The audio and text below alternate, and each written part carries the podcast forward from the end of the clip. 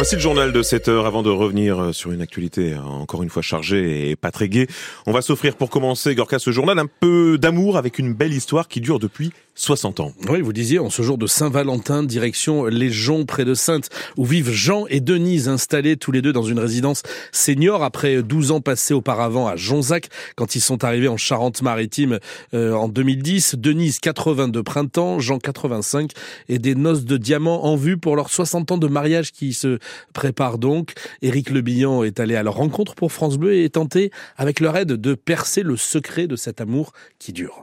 1963, c'est la quille. Jean revient de son service militaire en Mauritanie. Il recroise Denise. On s'est revus, on sait plus, et voilà. Denise tombe aussi sous le charme. Bah, il était sérieux. J'avais confiance en lui. Je, comme moi, j'étais timide.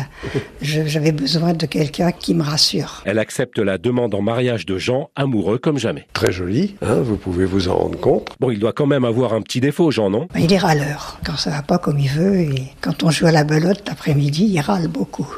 Denise a suivi Jean partout. Aujourd'hui, elle se déplace en fauteuil roulant et c'est lui qui s'occupe d'elle. J'ai pas vu tellement les enfants pousser. Je rentrais le soir, je partais, euh, travail d'abord. Heureusement qu'il est là parce que moi, je peux pas me déplacer toute seule, donc euh, il s'occupe beaucoup de moi pour me déshabiller le soir. J'ai besoin d'aide. Je n'ai jamais fait la cuisine avant d'arriver ici. Justement, 60 ans d'union et de fidélité, c'est quoi la recette? Quand on se marie, on donne sa parole, donc c'est important. Tromper sa femme, c'est pas concevable. Même s'il n'y avait pas de sentiment, on a donné sa parole, on ne bouge pas. Et on n'oublie surtout pas la fête des amoureux. Bonne Saint-Valentin à tout le monde. Espérons que les couples durent. Et voilà, longue vie, euh, prospérité, euh, bonheur, etc.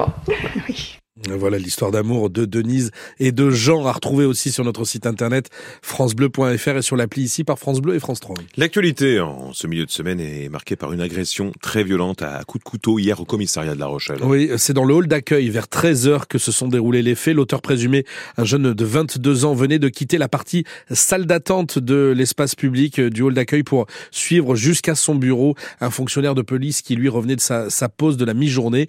Il s'est alors jeté sur lui et lui a asséné plusieurs coups de couteau, le blessant à la main, au visage et au cou, mais heureusement que des blessures légères. Euh, ses collègues ont dû utiliser à plusieurs reprises un pistolet à impulsion euh, électrique pour euh, des tirs sur le bras pour parvenir à le menotter. Ce jeune qui était hébergé chez sa mère à La Rochelle a été placé en garde à vue pour tentative de meurtre sur fonctionnaire de police et il a choisi pour l'instant de garder le silence. C'est ce qu'explique le procureur de la République de La Rochelle, Arnaud Larez, dans un communiqué publié hier soir. Le policier blessé s'est vu lui reconnaître une ITT, une incapacité totale de travail de trois jours. Nous allons revenir sur ce fait divers à peine croyable en plein commissariat de La Rochelle. Ce sera à 7h30 dans le prochain journal d'ici matin.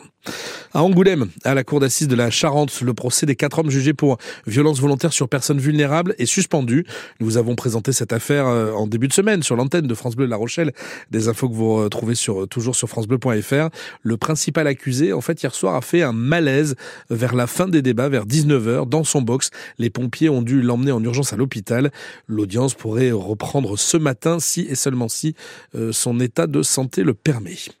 On reste au tribunal judiciaire d'Angoulême, où un médecin a été jugé hier en correctionnel, le docteur Manuel Albertin. Il devait répondre de violence et d'escroquerie. Cet ancien médecin ORL euh, à la clinique, au centre clinical de Soyaux est soupçonné d'avoir, entre 2010 et 2016, pratiqué euh, plusieurs dizaines d'actes médicaux douloureux et inutiles, voire carrément dangereux pour les patients.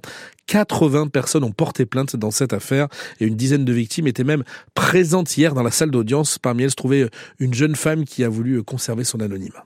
Moi, j'ai été opérée en juin 2014 par ce fameux docteur qui devait intervenir pour un polype sur euh, ma narine gauche, puis me redresser la cloison nasale. Ça, il a bien fait. Sauf qu'il est intervenu sur ma face, sur tous les, sinus, pour lesquels j'étais pas du tout au courant. Et en plus, euh, ce qui m'a déformé le nez, et pour lequel ça, il ne le reconnaît pas. Ben, forcément, ça gêne, puisque ben, tout a coulé, tout coule aussi dans la gorge. Et puis les soins, j'en ai eu tous les jours pendant 15 jours, 3 semaines, et après, on a alterné. Et quand au bout d'un moment, j'ai vu que c'était vraiment inutile, j'ai demandé à ce que ça cesse. Vous souffrez encore aujourd'hui? Oui, aujourd'hui, bah, j'ai un nez qui est toujours déformé, puis j'ai toujours des écoulements. Oui, je suis, en... je suis pire que ce que j'avais avant de me faire opérer. Et le parquet a requis 18 mois de prison avec sursis et interdiction définitive d'exercice de la médecine pour le prévenu. Le tribunal a mis l'affaire en délibéré au 9 avril. En attendant, le docteur est placé sous et maintenu sous contrôle judiciaire. Un hommage national est rendu ce midi à Robert Badinter sur la place Vendôme à Paris devant le ministère de la Justice. Oui, hommage en public dans un lieu complètement inhabituel mais qui s'explique par la très très forte empreinte laissée par celui qui fut garde des Sceaux sous François Mitterrand il y a de cela 40 ans et qui à ce titre euh, demanda et a obtenu l'abolition de la peine de mort dans notre pays. En novembre, dans une de ses dernières interviews qu'il a accordées, l'ancien avocat, ex-ministre socialiste, invitait les jeunes à poursuivre la tâche toujours inachevée, disait-il, de construire une justice terrestre meilleure. L'occasion pour nous de demander à des avocats et des magistrats quels seraient selon eux les combats à mener dans la lignée de Robert Badinter. Sarah Guibaudot.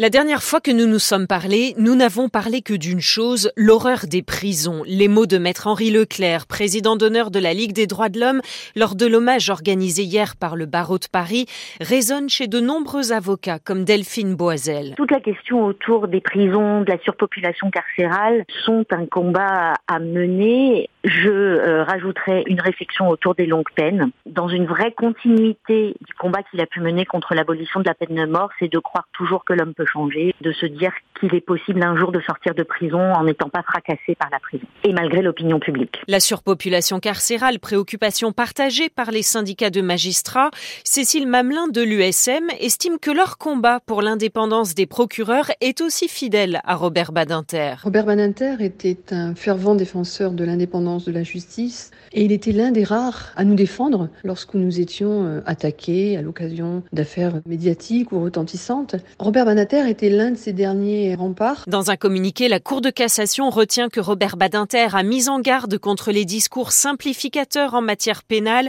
qu'il a œuvré pour une Europe protectrice des droits et des libertés, un héritage à conserver vivant, écrit la haute juridiction. Sarah Guibaudot, magistrat, avocat mais également greffier, bref, tout le monde judiciaire se rassemblera euh, au même moment que l'hommage national qui sera rendu à Paris à midi dans tous les tribunaux euh, de France et de Navarre pour saluer la mémoire de l'ancien ministre socialiste. Et au même moment euh, de cet hommage national à Paris et dans les tribunaux, un hommage particulier sera également rendu à La Rochelle. Un extrait du célèbre discours de Robert Badinter où il demandait aux députés euh, l'abolition de la peine de mort sera diffusé dans la cour de l'hôtel de ville. La mairie qui va aussi mettre à disposition un registre de condoléances. Euh, attention, grève en vue ce week-end à la SNCF. Va falloir s'organiser car deux zones sont en vacances sur trois. Les contrôleurs de train se mobilisent les 17 et 18 février à l'appel de la CGT et de Sudrail. Ils réclament des hausses de salaire, meilleure prise en compte aussi de leur fin de carrière. Et le mouvement euh, de grogne sociale s'annonce très suivi. On parle de 70 à 90% des contrôleurs en grève. Euh, la direction de la SNCF doit communiquer dans la journée les premières prévisions de, de trafic pour le week-end. Enfin, il y avait du basket hier soir euh, en Pro B et le Stade Rochelet, c'est suffisamment rare pour le souligner, a perdu sur le fil 73 à 70 à Boulazac en Dordogne. Victoire dans ce qu'on appelle le Money Time et au scénario particulièrement cruel. Vous allez entendre le capitaine du stade Rochelet Basket. Ce sera tout à l'heure dans le journal de 8 heures.